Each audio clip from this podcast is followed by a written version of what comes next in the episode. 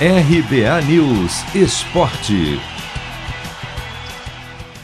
Roger Guedes estreia com gol e livra o Corinthians da derrota contra o Juventude. Ontem, em Itaquera, pela 19 rodada do Brasileirão, o Timão perdia por 1 a 0 até os 39 do segundo tempo.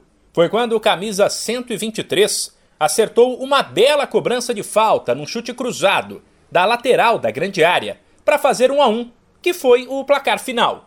Mesmo ainda fora de forma, Roger Guedes mostrou ser acima da média e animou os corintianos, não só pelo gol, mas pela movimentação, pela qualidade individual e por ter conseguido puxar várias jogadas, principalmente pela esquerda.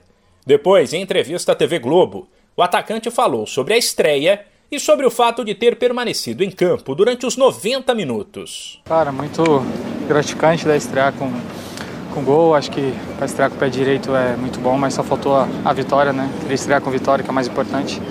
Mas tá bom, acho que a gente buscou um empate até o final e depois buscar uma vitória também, só que não veio. É, descansar agora para o próximo jogo. Cara, me senti muito bem, eu vim treinando bem na semana, né? Tava oito meses, acho que fez, sem jogar um jogo. Mas eu estava treinando muito forte em Criciúma, então acho que isso me ajudou bastante não ter parado nenhum dia. Fato é que o Corinthians, que vinha de três vitórias, jogou menos do que se esperava. O time teve algumas dificuldades na defesa no primeiro tempo, quando o Juventude marcou com Ricardo Bueno de cabeça.